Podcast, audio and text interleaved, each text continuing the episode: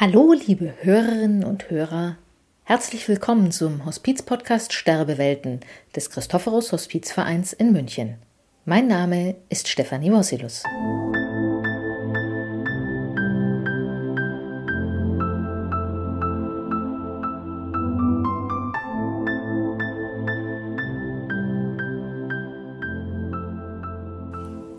Das Christophorus Hospiz begleitet in seiner täglichen Arbeit Sterbende und deren Zugehörige. Natürlich gehören dazu auch Menschen mit einem Migrationshintergrund.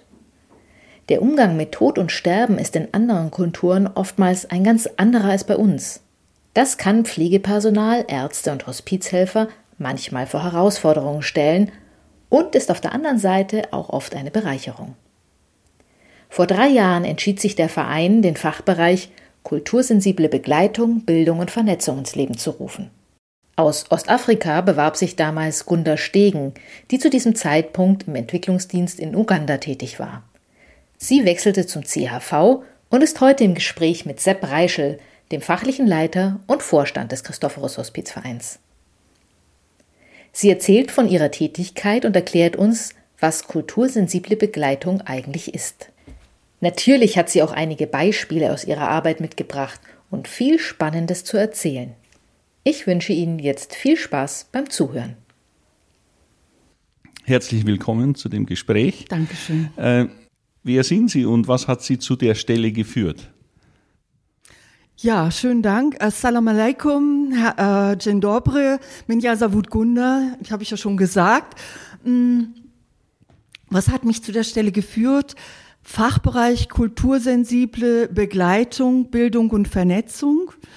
Ähm, eine Herausforderung, ein sehr vielfältiges Angebot, eine sehr vielfältige Stelle, äh, die man sich nur wünschen kann eigentlich. Und äh, nach äh, über 15 Jahren Entwicklungszusammenarbeit äh, zurück nach Deutschland zu kommen, aus Ostafrika heraus sich zu bewerben auf so eine Stelle, das ist schon ein Erlebnis für sich.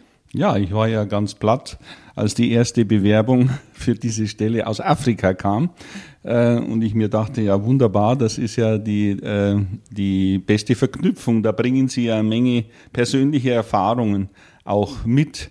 Äh, Sie haben ja auch in Afrika in dem Bereich gearbeitet. Vielleicht können Sie dazu ein bisschen was sagen, was Sie da mitbringen ähm, von Hospiz- und Palliativarbeit.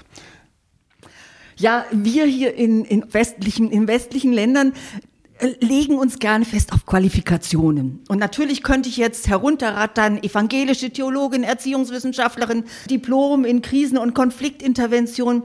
Aber darum geht's gar nicht. Es geht, glaube ich, um die Sozialkompetenz und die transkulturelle Kompetenz, die auch in jedem Menschen und in jeder Haltung eines Menschen sich verbirgt und ähm, da war es die Arbeit äh, in Ostafrika, speziell in Uganda, aber auch im Südsudan, wo meine Familie beheimatet ist, mit schwerstkranken Menschen, mit Erkrankungen infolge von HIV und AIDS, also ähm, die äh, typischen äh, mhm. Krebserkrankungen als Folgeerscheinung und die Arbeit und das Studium für äh, Palliative Care, psychosoziale Palliative Care an dem Institut äh, Hospice mhm. Africa Uganda. Mhm. Und da, äh, wie Sie das andeuten, unterscheiden sich natürlich die Situationen ganz erheblich ähm, äh, Total. von hier, von einer Palliativwelt in Deutschland und einer Palliativwelt, wenn man das so nennen Also total. Kann. Ich habe mal einen Kollegen hier die Medikamentenliste gezeigt, die wir in äh, Ostafrika benutzt haben. Und da war die erste Reaktion, das ist kein Palliativcare. Und ich sage, ja, wieso denn nicht?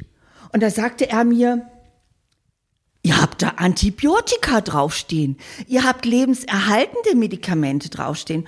Und da kam mir so in den Sinn, ja Mensch, wenn ich kein also was nützen mir die HIV-Medikamente, wenn ich doch kein Essen habe, eine gute Basis, die die Medikamente dann auch mir erlaubt, sie im Körper zu behalten. Mhm.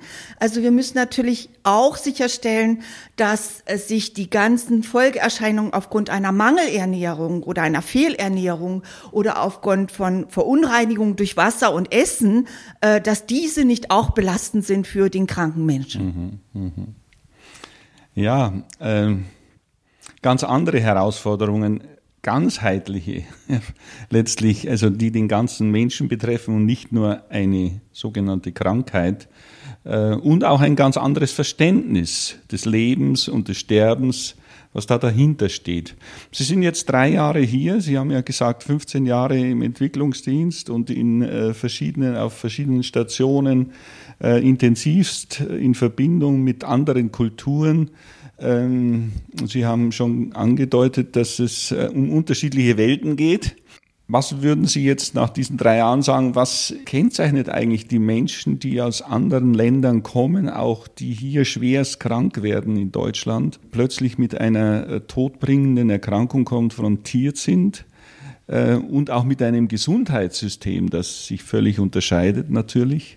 Also ich weiß nicht, ob das ein spezielles Kennzeichen für Menschen mit Migrationshintergrund sind. Mhm. Ich will noch mal auf diesen Begriff der Kultursensibilität kommen, wenn ich das kurz einführen darf. Ähm, wir tragen ja alle sehr unterschiedliche Kulturen in uns oder aber auch sind geprägt durch unsere Lebensbiografie, durch unseren Alltag, durch unser Umfeld, soziales Umfeld. Und äh, ich glaube, das ist ganz entscheidend. Und äh, kultursensibel heißt ja nicht nur Menschen mit Migrationshintergrund, das sind auch bestimmte Berufsgruppen, wie die Fernfahrer, wie, äh, wie die Diplomaten, die aufgrund ihrer, ihrer Lebenswelt ein, ein, ein, eine Lebensprägung haben, die gegen den Mainstream geht. Das kann auch jemand aus dem LGBTI-Bereich sein mit einer anderen sexuellen Neigung. Es können Menschen sein, die äh, Domestic Violence, also Gewalterfahrungen mitbringen und denen dieses einfach schwer fällt, äh, damit dann im Angesichts von Sterben und Tod umzugehen, weil einfach auch triggern, äh, Sachen, alte Erfahrungen dann häufig triggern. Mhm. Und äh, ich glaube, das ist nicht etwas, was nur auf Menschen mit Migrationshintergrund begrenzt ist, aber wir nehmen die mal heraus, weil sie sich einfach identifizieren lassen.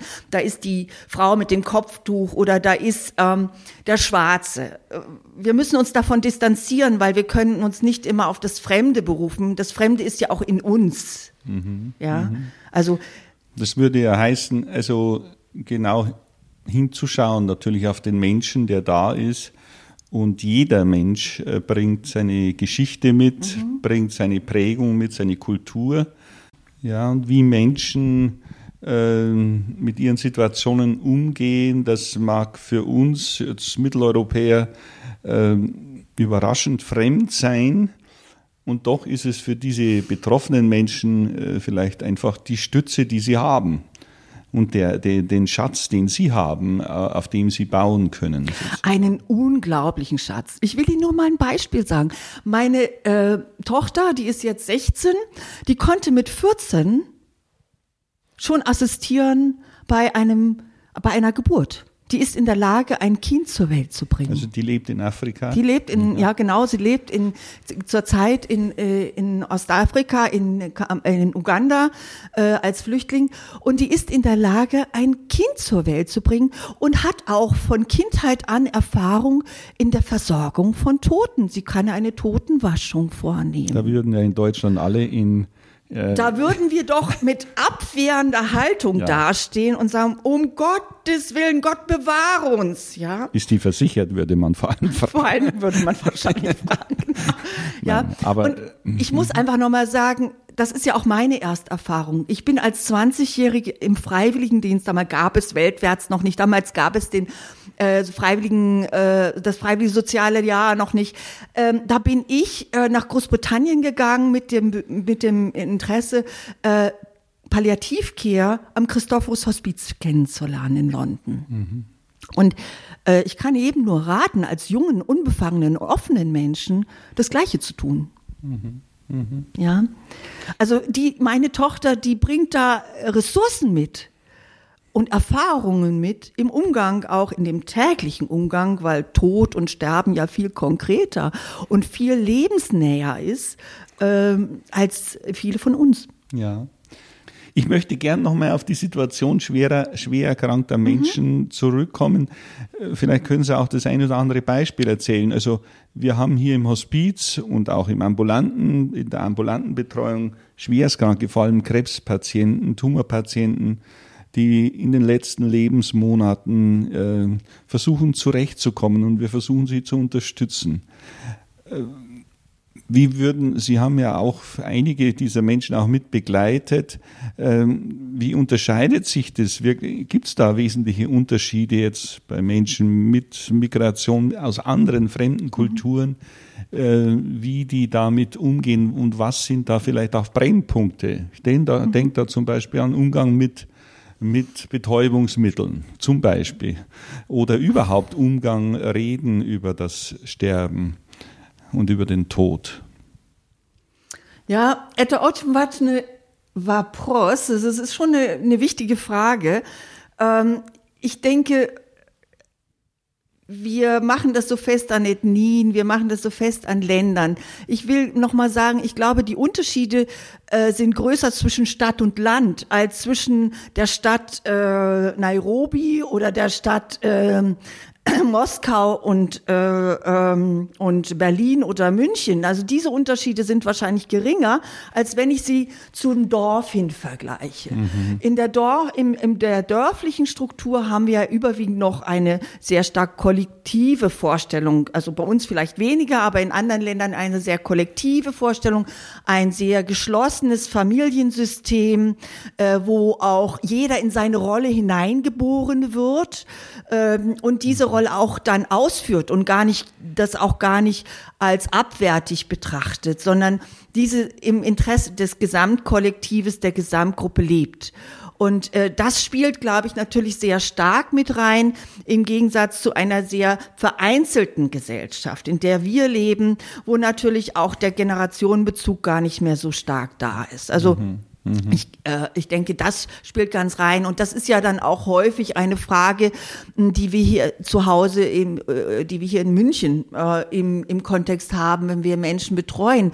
Zum einen zu fragen, wie gehen wir mit dem, mit dem Sterben und Tod um? Mhm. Darf der Patient es wissen?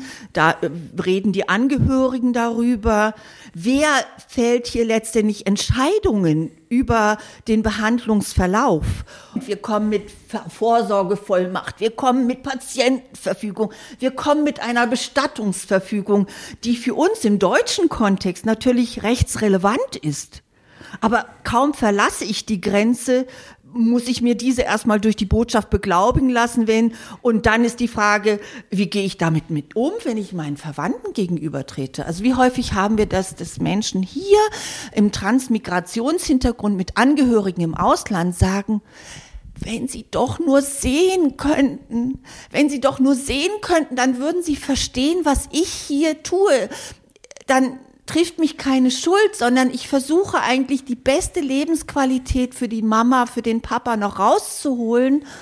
Äh, und es wären keine Vorwürfe im Raum, dass ich äh, meine Mutter alleine lasse, äh, wenn ich sie ins Hospiz äh, gebe oder ins Pflegeheim gebe, dann wären nicht diese Vorwürfe da, äh, dass, dass, dass die Unterversorgung da ist, weil die Familie doch für die Grundversorgung in den meisten Ländern zuständig ist. Mhm. Jedes Krankenhaus würde sagen, schlafen Sie als Angehörige unter dem Bett, stellen Sie sicher, dass die Körperhygiene gewährleistet ist, machen Sie das Essen äh, draußen auf dem, äh, auf dem Herd und äh, äh, erreichen Sie das Essen für Ihre Zugehörigen, Ihre Kranken an. Mhm was Sie gerade gesagt haben, würde zum einen heißen, also die tiefe Prägung und, und, und Unterscheidung auch der ländlichen Kultur mhm. mehr, ja. in der es dominant ist, sozusagen dazu zu gehören, also zu dieser ganzen Ordnung zu gehören, äh, bedeutet auch, dass diese Menschen äh,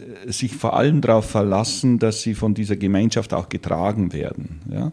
Dazu gehört ja auch in der Regel, darüber haben wir jetzt noch nicht gesprochen, aber auch zu Kulturen gehören oft auch Religionen, die nochmal das unterstützen, den Zusammenhang unterstützen.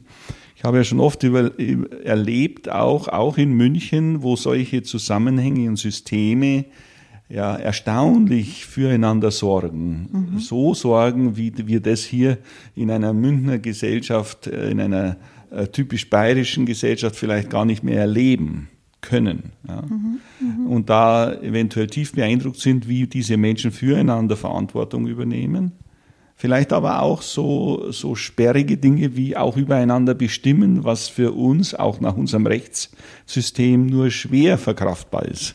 Ich glaube, wir müssen uns im Familienbegriff korrigieren. Mhm. Äh, in, in einer traditionellen Gesellschaft oder einer kollektiven Gesellschaft haben wir es mit einem, mit Personen zu, zu tun. Das ist der Bruder, der Schwester, der Schwägerin und wer, die haben ja auch, im, wenn wir das russische oder die arabische Sprache nehmen, haben wir dafür ja auch nochmal differenzierte Namen. Nicht nur der Onkel, die Tante, der Cousin, die Cousine. Sondern, da geht's nochmal ja. mütterlicherseits, väterlicherseits, eine starke Ausdifferenzierung. Und die haben ihre Rolle.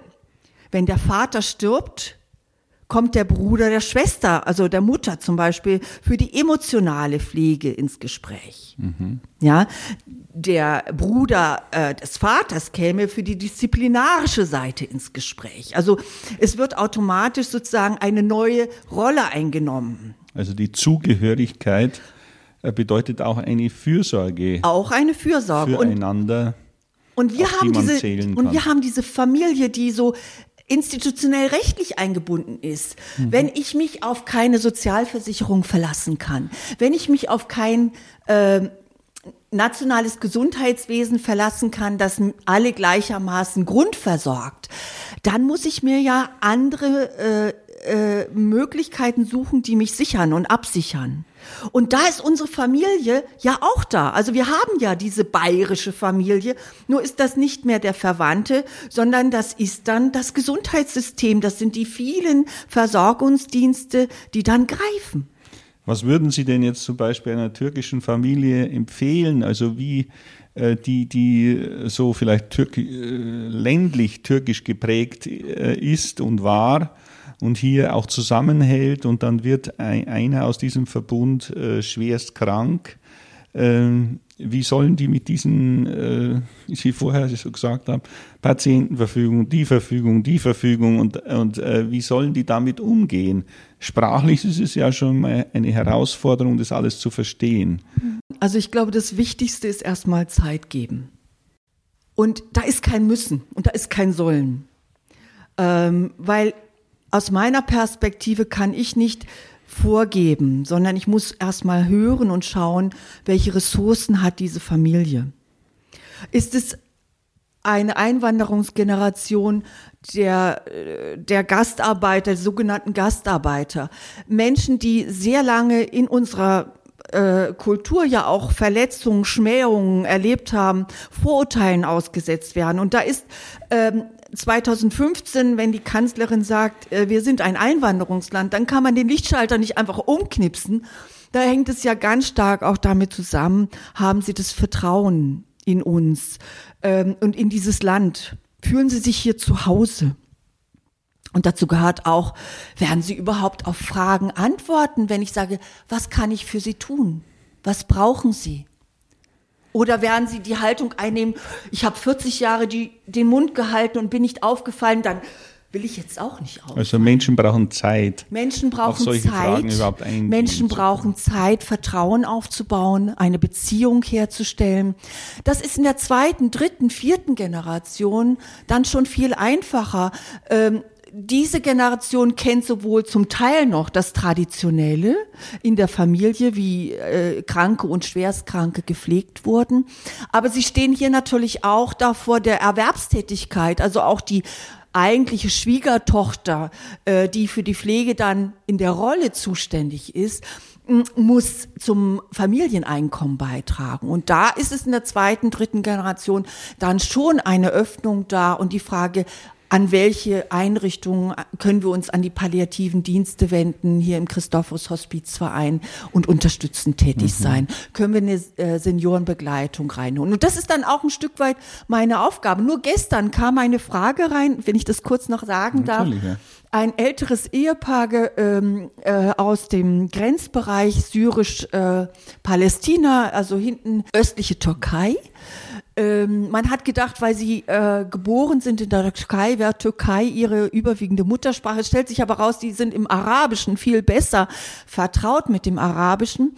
Und da kam die Frage, hm, wie können wir den Kontakt zur arabischen Community herstellen, also türkisch-arabischen Community herstellen, damit die ihre Situation verstehen? äh, damit sie jemanden haben, der sie im Alltag begleitet. Das Ehepaar ist kinderlos geblieben. Und äh, sie leben jetzt zusammen in einem Pflegeheim. Während, äh, die Ehefrau wird von uns palliativ betreut und da ist es geht es auch ein Stück weit darum, dieses zu begleiten.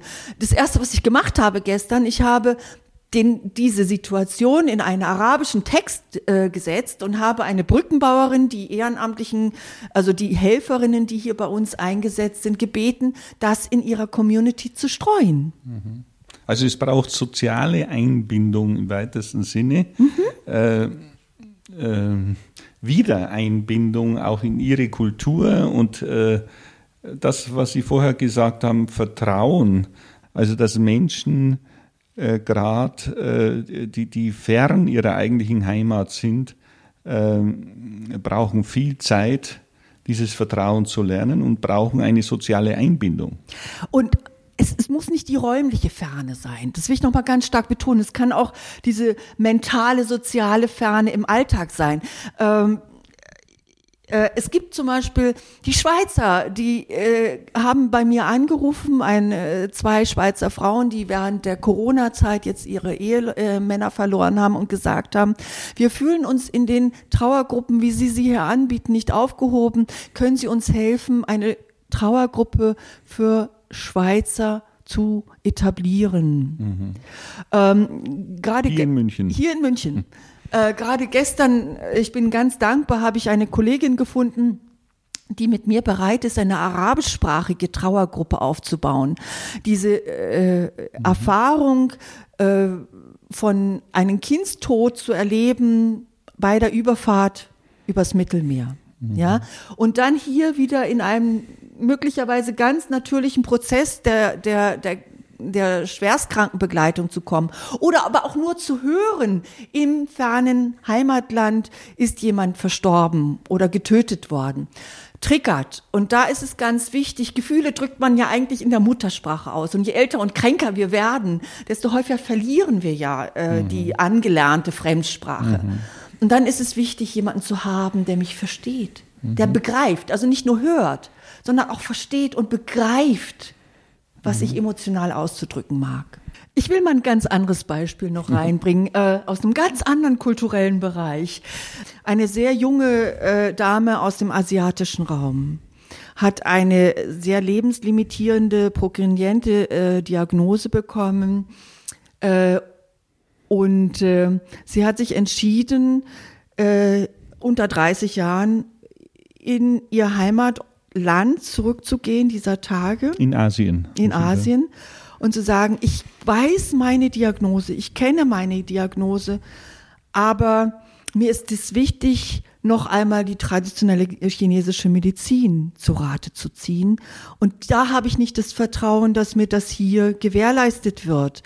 Äh, deshalb, also zugesichert wird. Deshalb möchte ich noch mal ins Heimatland gehen, um dieses Gefühl auch zu haben, rundum betreut zu sein. Mhm. Mit allen Möglichkeiten, die mir auch sozusagen mitgegeben wurden auf dem Weg. Äh, mhm. Äh, auch auf die Gefahr hin, das war dann die große Frage. Die große Frage, für uns stand nicht in Frage äh, äh, traditionelle chinesische Medizin ja oder nein, sondern die Frage, die wir hatten und wo ich dann aktiv war in der Arbeit war, kann sie überhaupt äh, orales Morphin gemäß ihrer Bedarfsdosis mitnehmen für 30 Tage, also den Kontakt zur vietnamesischen oder thailändischen Botschaft herzustellen, dort im, hier bei der Zollbehörde nachzufragen, welche Papiere erwünscht sind und genötigt sind, damit mhm. sie nicht in eine Situation gerät, wo sie möglicherweise dann in der Gefängniszelle endet. Ja. In dieser, in diesem, in diesem, mit diesem Krankheitsbild und mit dieser, in dieser Situation. Mhm. Das ist ja ein grundsätzliches Dilemma für viele Schwerstkranke, die vielleicht in ihre Heimat wollen, mhm. Äh, weil sie auch äh, dort eventuell nicht die entsprechenden Medikamente bekommen, die wir hier äh, natürlich bereit hätten. Und da oft die Entscheidung ist, sterbe ich lieber zu Hause, vielleicht eher unversorgt sozusagen, ähm, aber ich bin trotzdem zu Hause. Ja, da gibt es sicher, sicher viele Dilemmata und viele sehr schwierige Situationen. Ich mag es sehr, neben dem Bett des Kranken zu sitzen oder der Kranken zu sitzen, weil dann die Gelegenheit da ist, reinzuhören, was diese Menschen brauchen und was sie sich wünschen. Im südosteuropäischen Raum oder auch nämlich äh, äh, gerade auch jene, die als Kontingentflüchtlinge äh, aus der ehemaligen Sowjetunion gekommen sind, steht häufig im Vordergrund den, das Bedürfnis, äh, noch alle Möglichkeiten des Gesundheitswesens auszuschöpfen, äh, ins Krankenhaus zurückzugehen. Dahinter steht natürlich auch eine Lebenserfahrung, Entschuldigung, die geprägt ist von Struggle of Life. Ich habe mein Leben lang gekämpft. Da werde ich doch jetzt nicht aufgeben. Und da steht gar nicht mal dieses verzweifelte Prinzip Hoffnung im Vordergrund, sondern das Leben ist geprägt von Zuversicht. Mhm. Ja? Ich habe es bewältigt. Ich habe so viele schwierige Situationen bewältigt. Dann bewältige ich auch diese Krankheit mit allen Folgen und Konsequenzen. Da gibt es auch eine Art, ist mir schon häufiger begegnet, eine Art Tabu, dann über das, den Tod mhm. so direkt und unverschämt zu sprechen, wie das oft bei uns im ähm, äh, natürlich auch gelernt wird, also in, unserem, in unseren Kliniken, wie einem gesagt wird, wie es steht und wie, wie lange man noch vielleicht zu leben hat. Das ist ja etwas, was dagegen direkt äh, ja oft ein, einfach nicht ankommen kann in einen Struggle of Life, wo ich äh, ja, ich, ich will leben und ich will überleben. Ja. Sicher, also das ist dann diese persönliche, individuelle Befahrung, wo man sehr genau in die Biografie reinschauen muss. Deshalb bin ich auch jemand, der sagt, also so früh wie möglich mit der Biografiearbeit beginnen, im Prinzip mit der Aufnahme, äh, bereits auf den Patienten zugehen, äh, den Patienten ermutigen oder die Patienten ermutigen, die Bewohnerin ermutigen, über sich und ihr Leben zu sprechen. Ja, einfach nochmal ein Vermächtnis zu hinterlassen mhm. Zeugenschaft abzugehen, auch die Wertschätzung dieses Lebens einfach ja äh, nochmal zu unterstreichen. Ja, das hängt auch mit der eigenen Sinnhaftigkeit zusammen. Warum bin ich auf dieser Welt? Was ist meine Aufgabe in dieser Welt? Und dann kommt möglicherweise was hinein, was Sie jetzt ansprachen, diese Connectivity, also die Verbindung zu das Übermenschlichen, Übernatürlichen. Ja, ja. Und da sind wir natürlich im muslimischen Glauben, nur als Beispiel, bitte nochmal das Verständnis von Gesundheit, Körper und Krankheit zu berücksichtigen. Das ist ja ein Glaube mit sehr hohen Standards in die äh, in Bezug auf die Körperhygiene. Mhm. Ja, oder die Essensvorschriften. Aber der Mensch, das menschliche Leben, der Körper ist ein Geschenk Gottes. Und es ist meine Aufgabe als gläubige Muslima, dieses Geschenk zu bewahren. Und gut zu pflegen. Und gut zu pflegen. Und das tue ich. Und es ist eine Leihgabe. Das heißt, sie geht an Gott, an den Allmächtigen, an Allah zurück. Ja. Mhm. Und da ist es natürlich meine Aufgabe, dieses auch so mit allen möglichen zur Verfügung stehenden Standards zu tun, mit allen möglichen ja, äh, Optionen, mhm. die mir im Raum sind, zu tun. Mhm. Bis dahin, dass ich dann aber auch sagen kann, und das ist auch ein Teil, also es heißt im muslimischen Glauben, äh, Mohammed hat gesagt, es ist nicht die Art, Wunsch zu weinen oder sich äh, das Haar zu raufen oder ja, das Gesicht oder den Körper zu zerkratzen, sondern es ist ja Gottes Wille. Wenn ich denn aus dem Leben gehe, ja, dann ist es Gottes Wille, gegen den kann ich mich nicht äh, stellen. Mhm, mh. ja. Also sicher, also wir müssen da einfach nochmal genauer hinschauen. Da würden sich ja die Religionen im Grunde ja sehr stark miteinander auch treffen. Auf ja. der einen Seite ja, aber wir haben natürlich die Religionen, ob Christentum, Judentum, am wenigsten vielleicht, aber äh, Buddhisten oder äh, wenn wir jetzt die Weltreligionen, ja. Muslime, wir haben ja da eine, ein irres Spektrum. Ein irres Spektrum von Menschen. Und wenn ich Sie frage und mich äh, zu unserem persönlichen Glauben, wir sind vielleicht äh, christlich geprägt, aber haben wir einen Glauben? Mhm. Ja, und das, das gilt es, glaube ich, auch ganz stark, wenn wir in die Palliative, in die Sterbebegleitung gehen, zu berücksichtigen. Mhm. Wir haben jetzt schon äh, Zeit gesprochen. Vielleicht möchte ich äh, so zusammenfassen, Sie nochmal fragen, was würden Sie jetzt den vielen Menschen, die jetzt hier in Deutschland, äh, ob ehrenamtlich oder hauptamtlich im Hospiz- und Palliativbereich arbeiten, oder auch in den Kliniken, wo so viele Menschen auch mit, in, mit fremden Kulturen sozusagen arbeiten und auch behandelt und betreut werden. Was würden Sie da als äh, wesentliche Punkte mitgeben? Was würde es bedeuten, kultursensibel zu begleiten?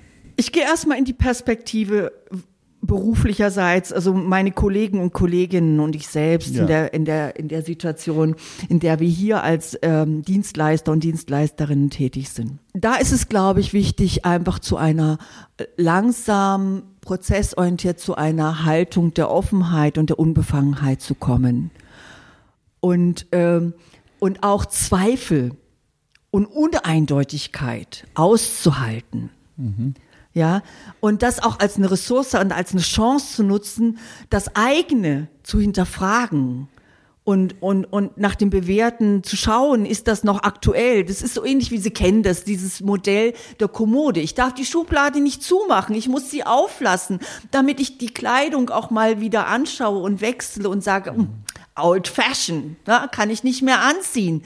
Ah, this could be changed just a bit, slightly, and it's fashionable again. Ja, also dann ist auch das alte Kleidungsstück vielleicht hochmodern oder aber ich muss es wirklich abgeben und sagen, passt nicht mehr. Mhm. Und das ist, glaube ich, eine wichtige Haltung für uns, dass wir uns da offen halten. Aber ich will auch noch mal, äh, will das nicht ganz nur bei uns Mitarbeitern und Kolleginnen belassen. Äh, wir sind da im Prozess. Und es ist ein langer Prozess. Ich möchte auch noch mal an die an die äh, Leitung und, und Geschäftsführung und äh, appellieren. Äh, das braucht nachhaltige Strukturen. Also man kann nicht nur sagen, Leute ändert euch, sondern das muss auch nachhaltige Strukturen haben, wo wir sagen, das wird unterstützt durch die Einrichtungen, äh, dass sowas wachsen kann. Ja, mhm. das, das ist ganz wichtig. Auf alle also, Fälle nicht erledigt damit, dass ich ein Curriculum vielleicht absolviere oder ein paar Unterrichtseinheiten darüber lerne, was Muslime sich vom Leben nach dem Tod vorstellen. Kultursensibilität so muss gelebt werden, muss erfahren werden. Hintergrundinformation ist wichtig. Aber sie dient nicht dazu, zu generalisieren, zu stereotypisieren und sagen, guck mal, der da. Das da geht ja oft auch klar. der Schubladen ja? schnell zu. Und da muss ja. ich ja sagen, wir haben ja eigentlich, wir sind ja in der tollen Lage in der Palliativcare. Wir haben ganzheitliches Vorgehen und wir haben ein patientenzentriertes. Ja, mhm. das heißt, wir fragen ja nach den individuellen Bedürfnissen von Patienten und Bewohnerinnen, die uns an, die sich uns anvertrauen. Und wir haben die Vorstellung, wir achten nicht nur auf das, was körperlich hier Bedürfnisse oder Schmerzen sind, sondern auch welche sozialen, spirituellen, psychisch, psychologischen Schmerzen sich ergeben und wie wir da drauf reagieren können. Aber das heißt nicht, ha, Mensch, wir sind ja toll ausgerüstet. Jetzt können wir uns zurücklehnen. Ja, sondern auch da heißt es wieder nachzufragen und das auch zu fordern, ja, das auch, mhm. das auch zu leben. Ganz genau. Ja? Also der, Hospizansatz und Palliative-Care-Ansatz ist von Haus aus kultursensibel, aber wie Sie sagen, muss gelebt werden. Ja, und jetzt nochmal von der anderen Seite vielleicht, wenn ich das nochmal kurz ähm, sagen darf, das ist sozusagen unsere Wahrnehmung. Äh, Integration kann keine Einbahnstraße sein, sondern es muss als eine Inklusion gelebt werden. Das heißt, jeder Mensch gehört dazu. Und das heißt auch, ich muss mich hinsichtlich meiner eigenen Versorgung, hinsichtlich meiner eigenen Theorien auch öffnen zu dem, was andere uns bieten können und fragen, ist das was, was wir integrieren können? Äh, wenn mir das, äh, wenn mir ein bestimmtes Gericht schmeckt, dann nehme ich es ja in meinen eigenen Menüplan, in meine eigene Küchenzeile mit auf. Ja, und dann gibt es das häufiger auch mal, weil es mir geschmeckt hat. Und ich denke, da ist es auch ein Stück weit auch möchte ich auch ermutigen, und das ist ja auch das, was wir tun äh, in unseren Bildungsveranstaltungen. Wir ermächtigen und wollen äh, ähm, andere Communities zu ermächtigen, zu sagen, zeigt uns, wie ihr das macht. Zeigt uns, wie es ihr das macht. Vielleicht können wir etwas von euch lernen. Und wir zeigen euch, welche Kompetenzen wir haben und was wir einbringen können. Mh, mm, damit wir zu einer, zu einer angenehmen, angenehmen äh, Qualität des Lebens zum, ja, die letzten Tage einfach angenehm gelebt werden können. So könnte es zu einem gegenseitig befruchtenden Austausch kommen. Vielleicht da noch äh, am Ende unseres Gesprächs schon eher zum, zu dem Thema vor drei, vier Jahren, als wir diesen neuen Fachbereich überlegt haben, war auch im Mittelpunkt, wie können wir mehr Menschen äh, mit Migration aus fremden Kulturen gewinnen, hier auch ehrenamtlich mitzuarbeiten. In einer Szene, die in Deutschland sich ja sehr weit und groß ent, ent, entfaltet hat mit 100.000 ehrenamtlich qualifizierten ehrenamtlichen Hospizhelfern, Hospizbegleiterinnen. Ähm, und einer ihrer Aufträge ist ja da auch zu schauen, wie kann man Menschen dafür für dieses Ehrenamt gewinnen. Wie ist denn da Ihre Erfahrung nach drei Jahren? Ist es, äh, ist es gelungen, mehr Menschen anzusprechen aus fremden Kulturen? Ist es überhaupt zielführend? Verfolgen Sie das weiter? Das ist eine total spannende Frage und ich weiß jetzt nicht, ob ich mich auf Glatteis bewege. Ähm, Aber ganz ich sicher. glaube, ich glaube, am Anfang stand es sehr stark im Vordergrund, 2015. Wir sind sehr stark noch von dieser Defizitärtheorie ausgegangen, die sehr lange die Ausländerpädagogik geprägt hat. Das heißt, wir haben etwas zu bieten und das möchten wir anderen beibringen und wir verstehen absolut nicht, warum äh, die Zahlen nicht äh, äh, statistisch vergleichbar sind den Zahlen des Migrationshintergrundes äh, in der Münchner Bevölkerung zum Beispiel. Und da stand dann im Vordergrund, wie können wir Sprachbarrieren reduzieren, Zugangsbarrieren, äh, äh, die Schwellen herabsetzen und was müssen wir tun, damit äh, wir mehr Ehrenamtliche gewinnen. Und ich glaube, ich hoffe, da sind wir inzwischen drüber hinaus. Wir wollen ja Menschen nicht für eine Sache überreden, also Palliativcare kann man nicht überreden, sondern das kann man nur durch Überzeugung machen. Und das heißt, sie auch mit in das Boot hineinnehmen und zu fragen, äh, was braucht ihr? Mhm. Ja, und da sind wir, glaube ich, ein Stück weit weiter und schauen auch, welche Angebote hat, hat äh, die Moscheegemeinde, welche Angebote hat äh, der Verein für äh, afghanische Kultur. Ich glaube, da sind wir einen Schritt weitergekommen, indem wir sagen, ähm, wir öffnen uns, äh, wir wünschen Menschen in der, als Hospiz- und Hospizhelfer mit verschiedenen kulturellen Hintergründen. Wir unterstützen das. Aber wir freuen uns auch über das Netzwerk, was in München existiert, wo wir uns gegenseitig helfen können, Brückenbauer zu sein. Mhm. Brückenbauer zu sein und als Multiplikatoren entweder wir freuen uns über Menschen, die sich bei uns melden und sagen, ich möchte Multiplikatorin sein für meine Community, denn wir sehen das ganz anders. Oder wir können uns das nur so vorstellen, die, die, die Begleitung vorstellen. Also ein viel umfassenderes Verständnis ähm, als einfach in ähm, ein paar Menschen sozusagen zu gewinnen, die hier bei uns mitmachen. Das Umfassendere wäre wirklich in einen lebendigen Austausch zu kommen mit dieser Community, mit dieser Gruppe ähm, und eventuell äh, natürlich auch Menschen da zu interessieren, aber noch viel tiefer gehend aus, zu einem inhaltlichen Austausch zu kommen. Ins Quartier zu gehen, in die Communities zu gehen und zu sagen, äh, was heißt für euch einander, einander beistehen am Lebensende? Mhm.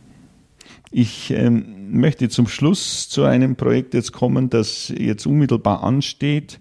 Im März soll hier im Christophorushaus in München eine Ausstellung ähm, eröffnet werden. Vielleicht sagen Sie dazu was mit dem vielversprechenden Thema Sehnsucht Heimat.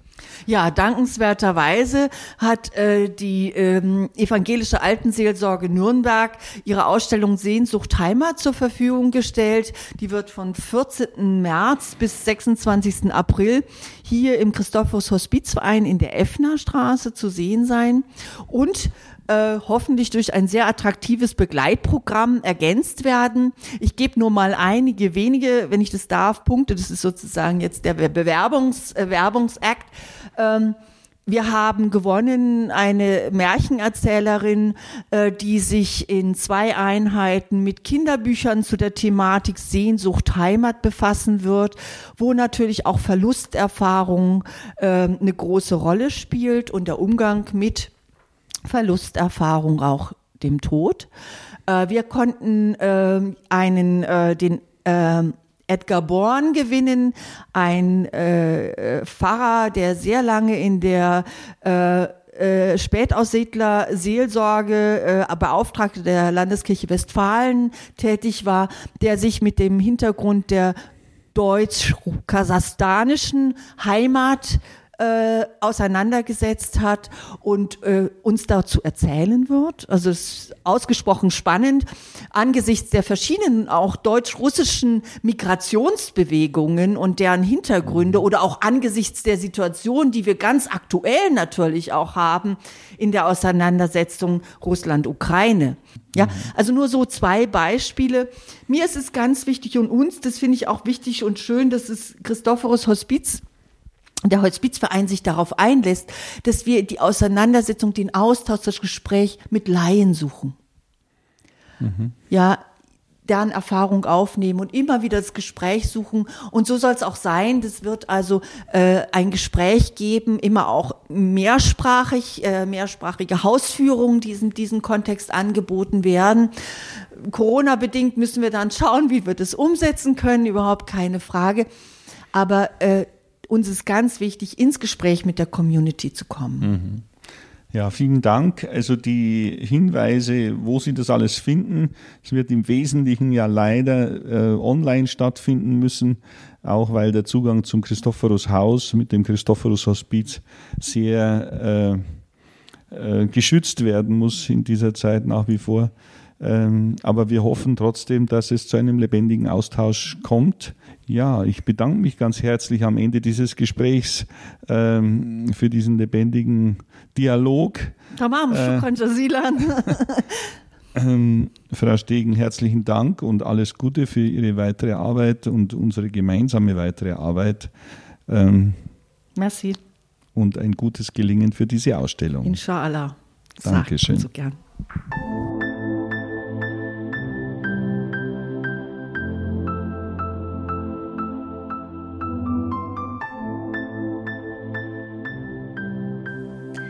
Danke an Gunda Stegen und Sepp Reichel für dieses interessante Gespräch.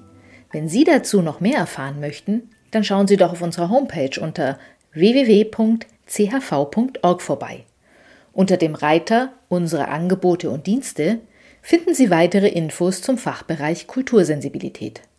Dort gibt es auch Flyer in unterschiedlichen Sprachen. Mehr zur Ausstellung Sehnsucht Heimat finden Sie auf den Seiten des Instituts für Bildung und Begegnung des CHV, wir verlinken Ihnen diese natürlich wieder in den Show Notes.